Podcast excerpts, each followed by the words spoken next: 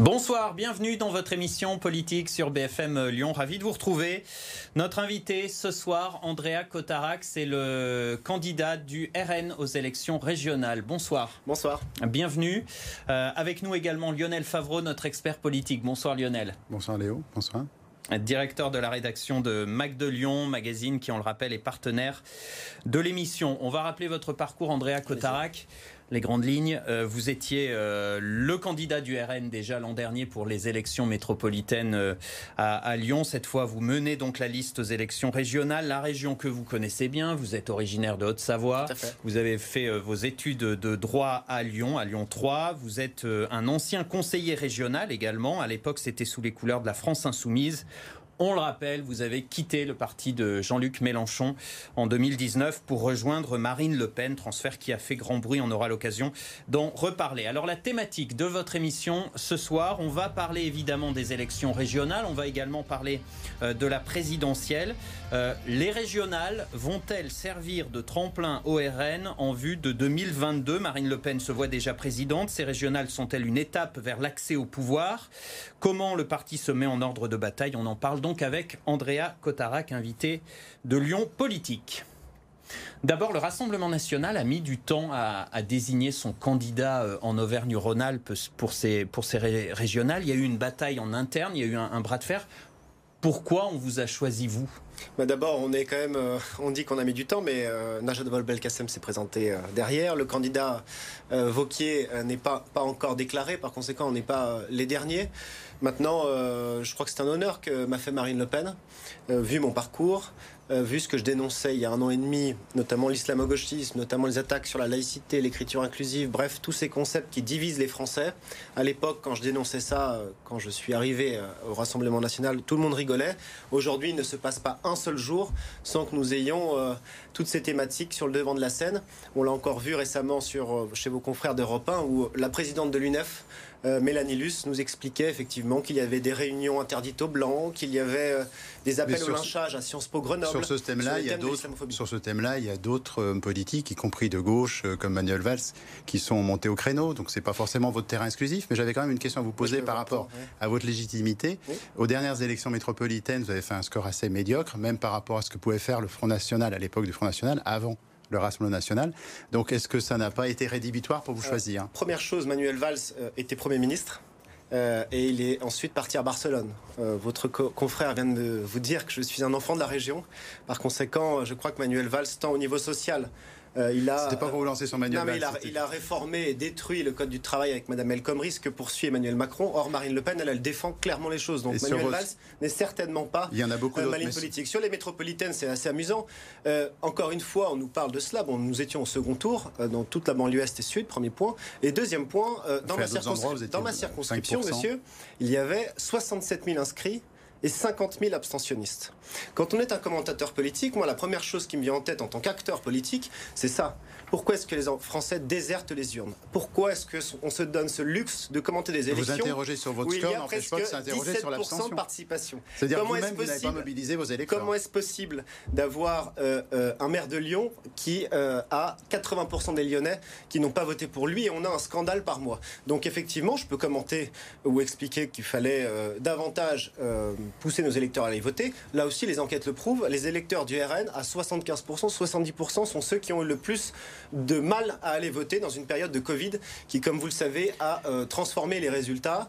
Comme vous le savez, dans la loi, il y, a 7 jours, bah, il y a 7 jours entre le premier tour et le deuxième tour. Et là, vous avez bien vu comme moi, il y a eu euh, près de 3 mois avec euh, des problèmes économiques, avec des problèmes psychologiques, avec un chaos total et avec une situation qu'on n'a pas rencontrée depuis des années. Donc il me paraît assez ambitieux de commenter avec autant de précision ce score des métropolitaines. Andrea Cotarac, vous nous dites vous êtes un, visionnaire donc sur les sujets qui font l'actu. Est-ce qu'il y a aussi le fait que vous incarnez l'ouverture? Parce que vous venez de la gauche. Quand on regarde les têtes de liste du RN pour ces régionales, donc il y en a ancien de l'UMP, ex de Debout la France, un issu de la société civile, vous de la gauche. Le message que veut faire passer le RN à un an de la présidentielle, c'est un message d'ouverture, de fédérer, de rassembler? Bah écoutez, euh, effectivement, j'avais commencé par là, c'est un honneur et je crois que quand vous analysez les, enquêtes successives qui, euh, qui tombent les unes après les autres depuis 2019, vous remarquez que grand nombre d'électeurs, notamment à gauche, euh, voteraient pour Marine Le Pen au premier tour ou reporteraient leur voix sur Marine Le Pen contre Emmanuel Macron.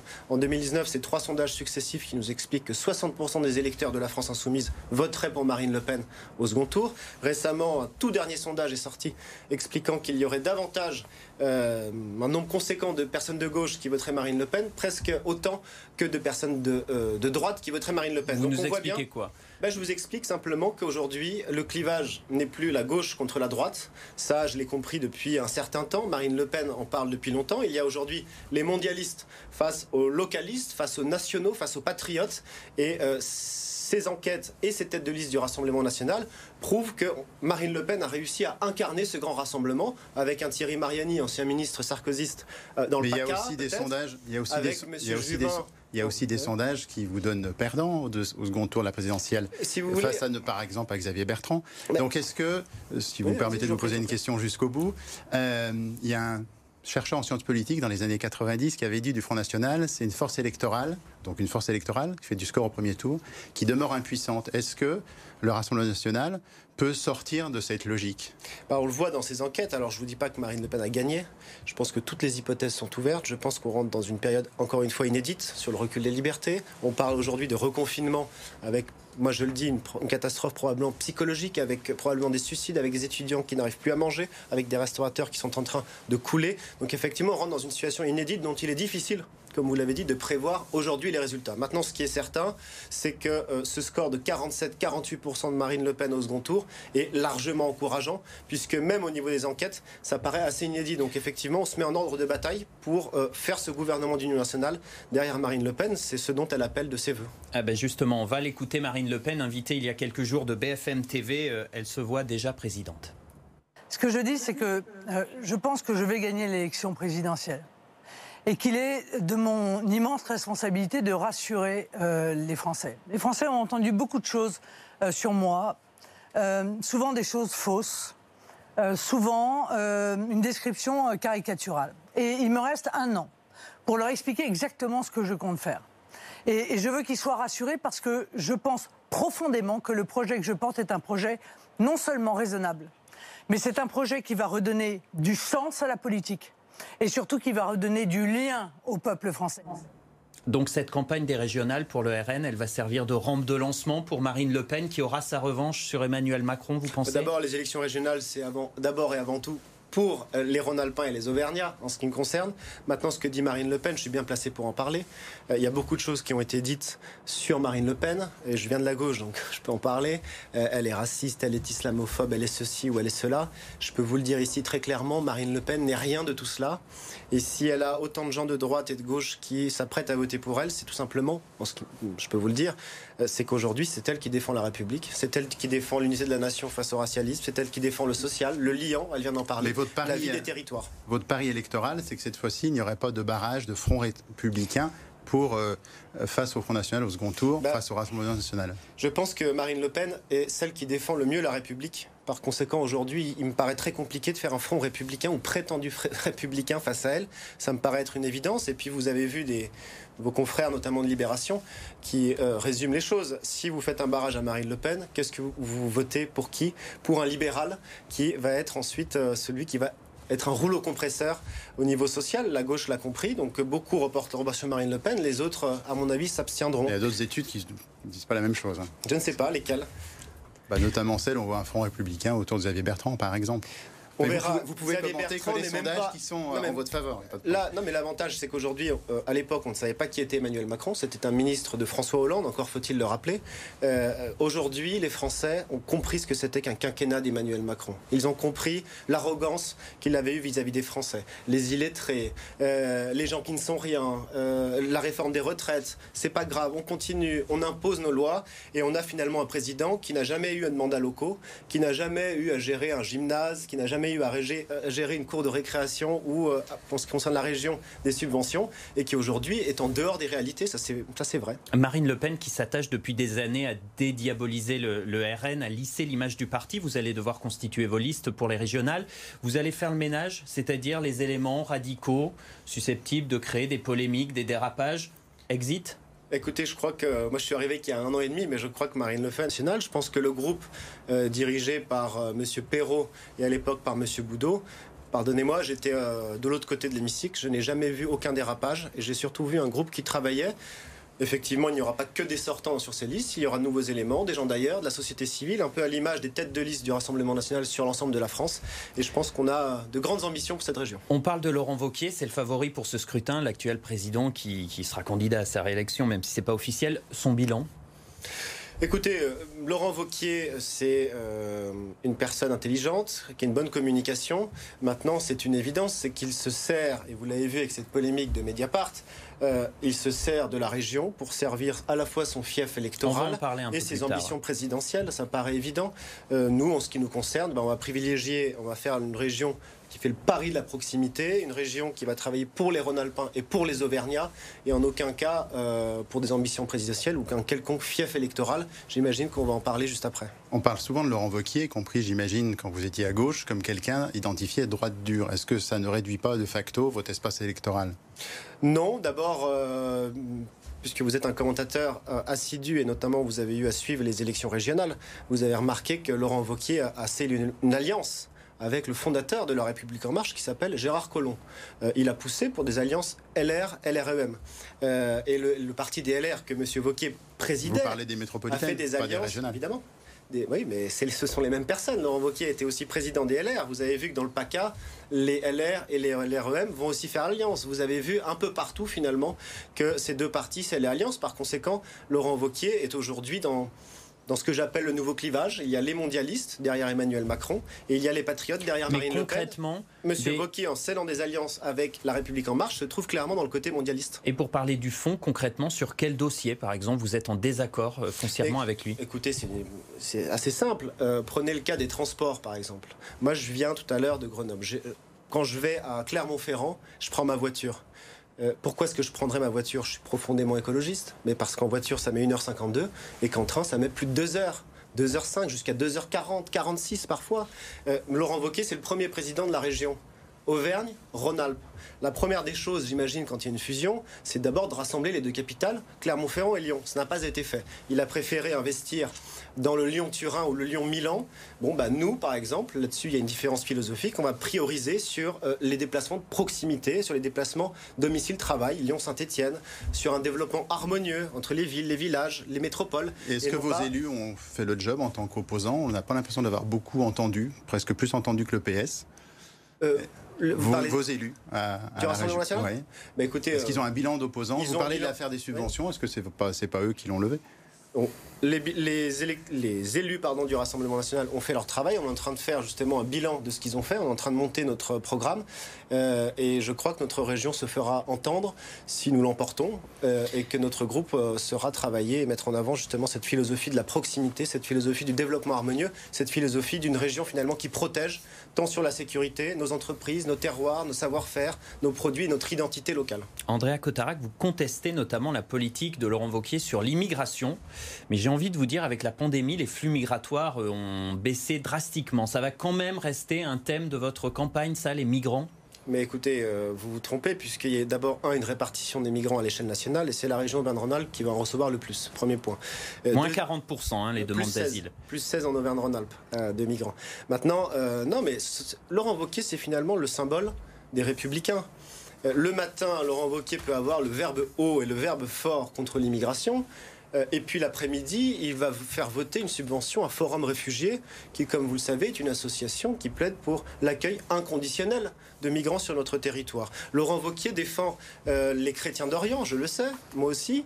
J'étais en Syrie, lui était en Irak. Le problème étant que quand on défend euh, le fait qu'une région comme la, nôtre puisse aider une association qui elle-même aide des migrants, des, minorités là-bas, notamment des minorités chrétiennes, bah, Laurent Wauquiez il subit la dictature de la gauche en lui disant non, non, aider des chrétiens minoritaires, même persécutés, c'est d'être d'extrême droite. Il a retiré ce rapport pour le ressortir et pour le retirer à nouveau parce qu'il a peur. On a une droite qui finalement est dans le double discours et qui subit eh bien, euh, la dictature de gauche. Sur l'insécurité, euh, Laurent Wauquiez récemment a débloqué des aides financières pour les communes, euh, notamment pour qu'elles s'équipent davantage en, caméras de vidéosurveillance.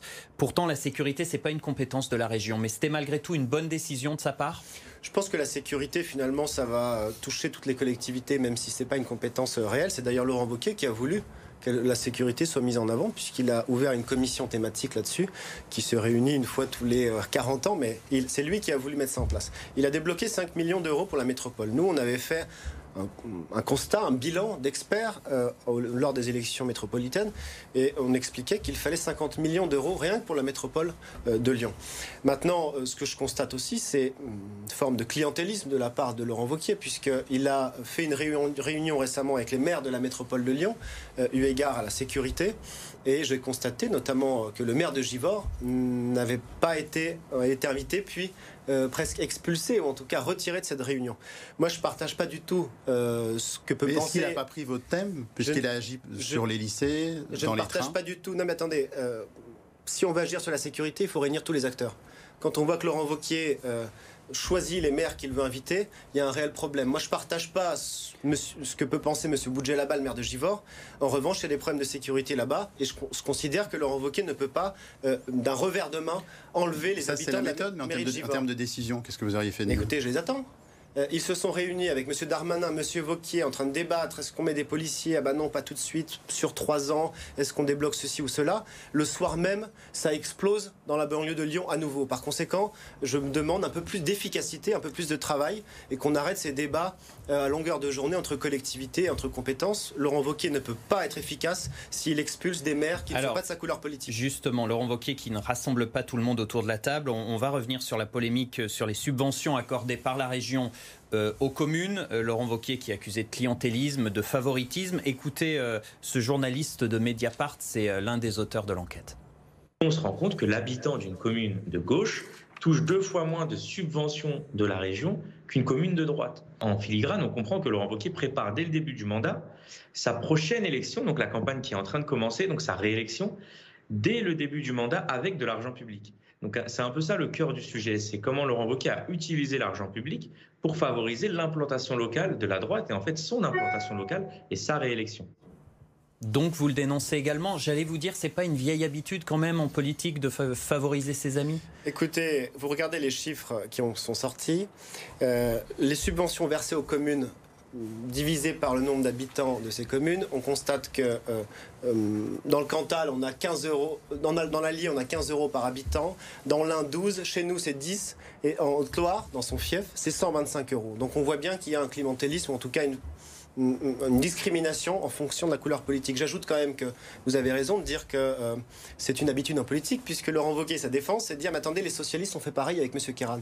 Bah, moi, je dénonce complètement ce système. Je pense qu'on ne peut pas mener une politique publique, on ne peut pas mener une politique régionale en fonction de la couleur politique d'un village ou d'un citoyen. On vous entend sur la lutte contre euh, l'insécurité, on vous entend sur euh, la lutte contre l'immigration clandestine notamment. La gauche, elle, attaque Laurent Wauquiez sur son bilan sur la formation professionnelle, et là, pour le coup, c'est une vraie compétence de la région. Le budget a dégringolé pour la formation. Il y a la crise, il y a le chômage. C'était une erreur Écoutez, je ne suis pas conseiller de, la gauche, euh, elle fait bien ce qu'elle veut. Maintenant, vous dites euh, que euh, l'immigration n'est pas une compétence, la sécurité n'est pas une compétence. Je ne suis pas pour diviser les choses comme ça par collectivité. lorsque je vous parle de démocratie, lorsque je, mais lorsque je vous parle de démocratie, de mairie, de subvention, c'est la compétence de la région. D'accord, mais sur l'économie, sur le chômage Sur l'économie, c'est la même chose. Moi, j'étais membre de la commission économie à la région et j'étais aussi membre du conseil d'administration d'Auvergne-Rhône-Alpes Entreprises. Laurent Wauquiez, il a voulu faire euh, une entrée, un guichet unique pour les entreprises. Je considère que sur la forme, c'est une bonne chose. Euh, on a de multiples organismes. Un chef d'entreprise ne peut pas s'adresser à tous les organismes. Un guichet unique, c'était quelque chose d'intéressant. Maintenant, je pense qu'il n'y a pas de vision. Laurent Wauquiez nous explique à chaque fois qu'il faut chasser en meute, aller chercher des marchés à l'étranger. Très bien. Mais regardons la situation actuelle avec le Covid. Moi, je suis favorable pour euh, aider des entreprises sur notre territoire, pour aider des entrepreneurs sur notre territoire. On a des, des Français qui ont euh, énormément d'idées, qui sont très ingénieux. Malheureusement, ils ne rencontrent pas les acteurs euh, qu'il faut sur un, territoire donné, sur euh, en fonction de besoins dans les territoires et sur les départements. c'est ça qu'on va promouvoir. C'est une région qui fait le défi de la proximité et c'est une région qui protège les salariés et les entreprises. Ça nous amène sur la thématique de l'environnement, avec cette polémique qui est à Lyon avec les, les, menus sans viande dans les cantines scolaires. mesures provisoires liées au protocole sanitaire. Vous en pensez quoi? Bah, d'abord, je pense que la raison est complètement bidon. On nous explique que c'est à, cause du, Covid. C'est assez étonnant. C'est que la ville de Lyon est la seule à, nous expliquer et à faire ça en fonction du Covid. C'est assez étonnant. Deuxièmement, moi j'ai lancé le mouvement localiste avec Hervé Juvin.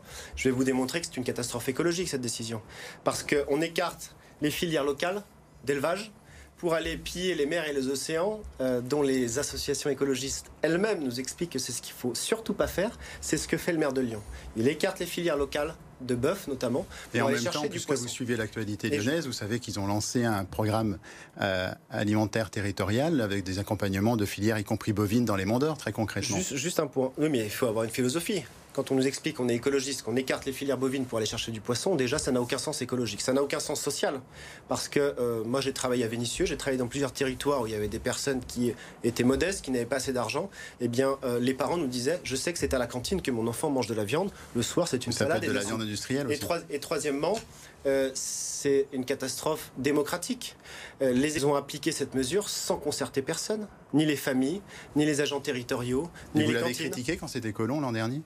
Mais moi, je critiquerai toujours ce genre de décision. Parce qu'avec Europe Écologie, on a un scandale par mois. C'est quand même plus simple que lorsque c'était Gérard Collomb, on a eu un refus de euh, la patrouille de France de survoler Lyon au, mois de, juillet. On a eu les sapins de Noël. On a l'obligation de l'écriture inclusive dans les, dans les dossiers. On a le budget genré. Bref, tous les jours, on a un scandale. Et moi, mon, plus grand problème, et j'en finirai là-dessus, euh, moi, ce qui m'inquiète le plus, c'est qu'Europe Écologie Les Verts est en train de faire détester l'écologie aux Français. Mais euh, les écologistes, vous les mettez dans quelle case? Parce que pour le coup, ils sont pour les filières courtes, les, cours, les circuits courts. Les circuits courts.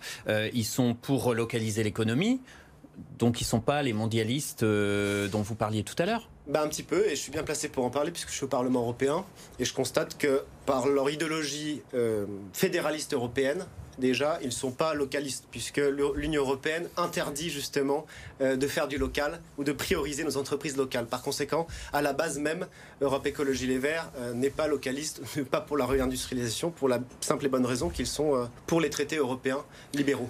Rapidement, la question euh, des internautes, puisque vous le savez, vous pouvez participer à l'émission en posant une question à notre invité euh, via les réseaux sociaux de BFM Lyon. Regardez, les écologistes réclament la fermeture de la centrale nucléaire du budget près de Lyon, l'une des plus vieilles de France, pour ou contre?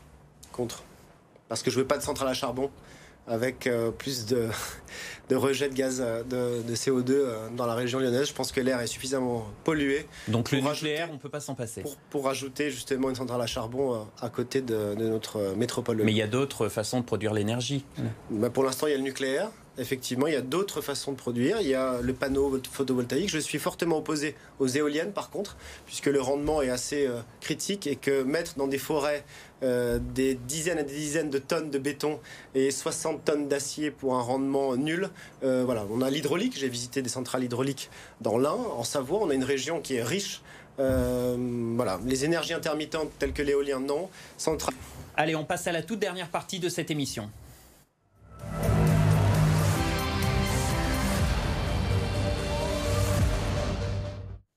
Les questions sans tabou avec des réponses courtes du tac au tac. Première question avec Lionel. le, rassemblement national est toujours classé à l'extrême droite. C'est un positionnement que vous assumez ou qui vous agace Je pense que c'est un positionnement et un, esprit totalement faux.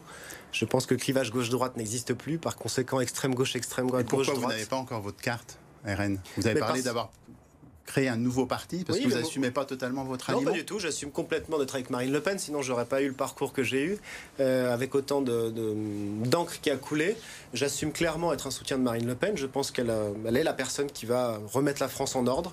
Euh, et pourquoi vous n'avez pas votre carte? Bah Parce que Marine Le Pen, un, ne m'a pas obligé à l'avoir.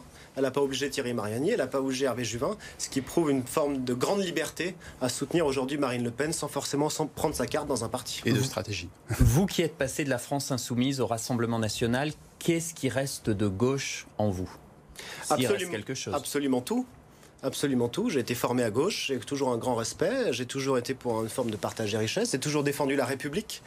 Euh, le bleu-blanc-rouge, la Marseillaise, comme c'était le cas dans les meetings de Jean-Luc Mélenchon. Jean-Luc Mélenchon, en 2017, ne parlait pas de gauche et de droite, parlait du peuple français contre l'oligarchie. Comment ont réagi vos amis, vos proches, votre famille quand vous avez fait ce transfert? Parce qu'ils ont vu tous vos engagements précédents. Mais écoutez, moi, j'ai jamais changé de ligne. Euh, j'ai toujours défendu euh, un clivage populiste patriote entre le peuple et l'oligarchie. Aujourd'hui, Marine Le Pen, c'est entre le peuple et les mondialistes. C'est à peu près la même chose. J'ai toujours défendu la République une et indivisible. J'ai toujours défendu l'unité de la nation. Et qu'est-ce que je constate à gauche? Je constate qu'elle euh, a abandonné le combat social et patriote pour un combat racialiste, d'islamophobie, l'écriture inclusive. Euh, vous avez entendu l'UNEF des, réunions interdites aux blancs. Bah voilà, toute cette gauche-là a dévié, a changé. Et les gens de gauche, eh bien me soutiennent puisque je les ai régulièrement au téléphone. André Cotarac, votre nom de famille laisse entendre des, origines étrangères. Est-ce que c'est pas paradoxal d'être au RN et en même temps d'être issu de l'immigration? Jordan Bardella, Jean Messia, André Cotarac. Mais est-ce que c'est pas paradoxal? pas, du tout, monsieur. Mais ça, c'est aussi une caricature énorme. Moi, quand je travaillais à Vénissieux, quand je vais voir des gens, notamment dans la banlieue, qui sont d'origine étrangère, bah, ils me soutiennent. Et vous verrez la semaine prochaine aussi, j'irai à Grenoble, vous verrez que ce sont des gens d'origine étrangère. Mais si on avait fermé les frontières, vous seriez peut-être pas là. Ce seront des gens qui sont patriotes, qui aiment leur patrie. Il suffit pas d'être blond aux yeux bleus euh, pour euh, aimer la République et euh, l'indivisibilité, la laïcité. Bah, Aujourd'hui, il y a ceux qui, ceux qui défendent la, République aux côtés de Marine. Vous avez parlé à plusieurs reprises de Marine Le Pen, mais on vous avait dit plutôt proche de Marion, maréchal Le Pen. Donc du coup, est-ce comment vous gérez cette euh, tension? Je gère aucune tension. Vous avez vu que Marine Le Pen propose même à Marion d'être euh, ministre de ce gouvernement d'union nationale. Moi, c'est incontestablement Marine Le Pen qui, et c'est la ligne qu'elle a eue, une ligne sociale, patriote, qui m'a fait venir. Il n'empêche que Marion Maréchal a engagé une bataille culturelle avec son, son école. Elle est en dehors du politique. Donc moi, je suis un soldat de Marine Le Pen. Très bien, merci. Ce sera le mot de la fin. Merci d'avoir été notre invité, Andréa Cotarac. Merci Lionel. Merci à vous d'avoir euh, suivi euh, l'émission et rendez-vous donc jeudi prochain pour un nouveau Lyon Politique.